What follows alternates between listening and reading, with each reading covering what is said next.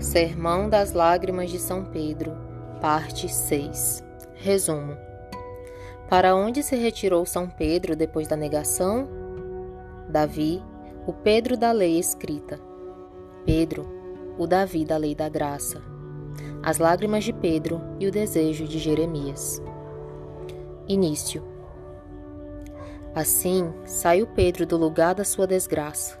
Mas para onde saiu? Diz Nicéforo e outros autores eclesiásticos mais vizinhos daquele tempo, que se foi São Pedro meter em uma cova entre Jerusalém e o Monte Sião. Tinha prometido morrer com Cristo, mas porque não tivera ânimo para morrer, teve resolução para se sepultar. Nesta sepultura triste, solitária, escura, como os olhos não tiveram luz para ver, tiveram maior liberdade para chorar. Só na suposição de um paralelo se pode conhecer este excesso, ou este artifício das lágrimas de São Pedro. Os dois exemplares da penitência que Deus pôs neste mundo em uma e outra lei foi São Pedro e Davi. Davi foi o Pedro da lei escrita. Pedro foi o Davi da lei da graça. E assim como São Pedro escolheu lugar particular para suas lágrimas, Assim Davi escolheu tempo particular para as suas.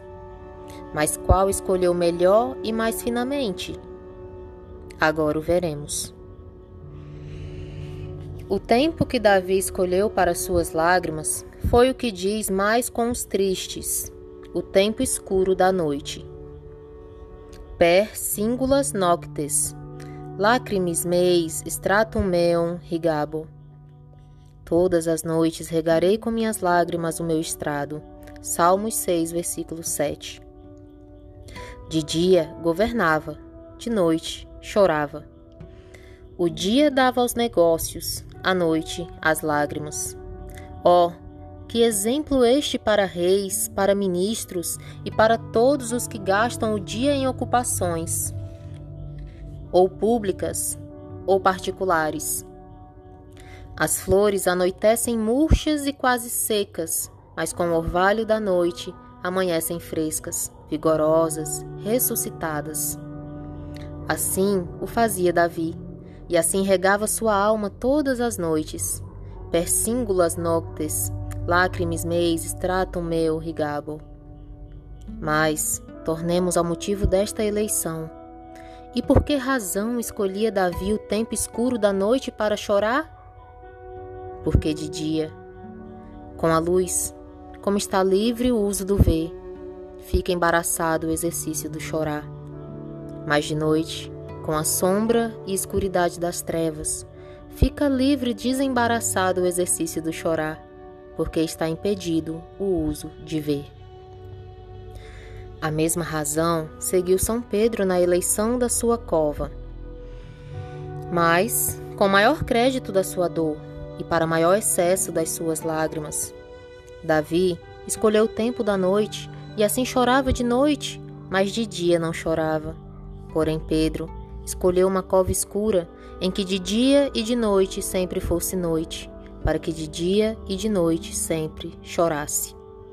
Os olhos de Davi, alternando o dia com a noite, alternavam também o ver com o chorar. Porém, os olhos de Pedro, metidos naquela noite sucessiva e continuada, nem de dia nem de noite viam, e de dia e de noite sempre choravam. Só Pedro pôde conseguir para as suas lágrimas o que só Jeremias soube desejar para as suas. Quis dabit capit meu aquam, et oculis meis fontem lacrimarum, et plorabo die ac noche. Quem dará água à minha cabeça e uma fonte de lágrimas a meus olhos, e eu chorarei de dia e de noite. Jeremias 9, versículo 1.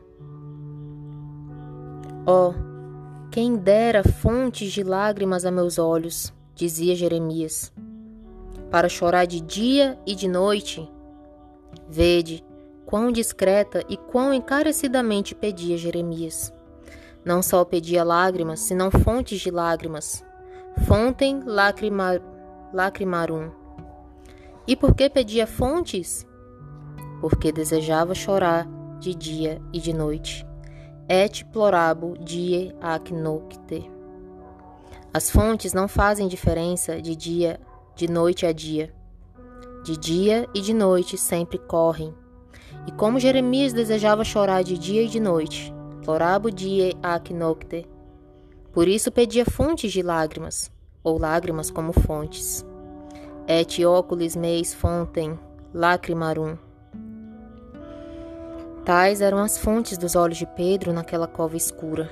Não havia ali diferença de dia de noite a dia, porque não havia luz, e como a luz não interrompia a noite, a vista não interrompia as lágrimas. A noite suspendia perpetuamente o ver, as lágrimas continuavam perpetuamente a chorar. Chorava amargamente porque vira, chorava continuamente porque não via, fora do passo onde vira para não ver, dentro da cova onde não via para sempre chorar. Egressos foras, Flevite, Amare.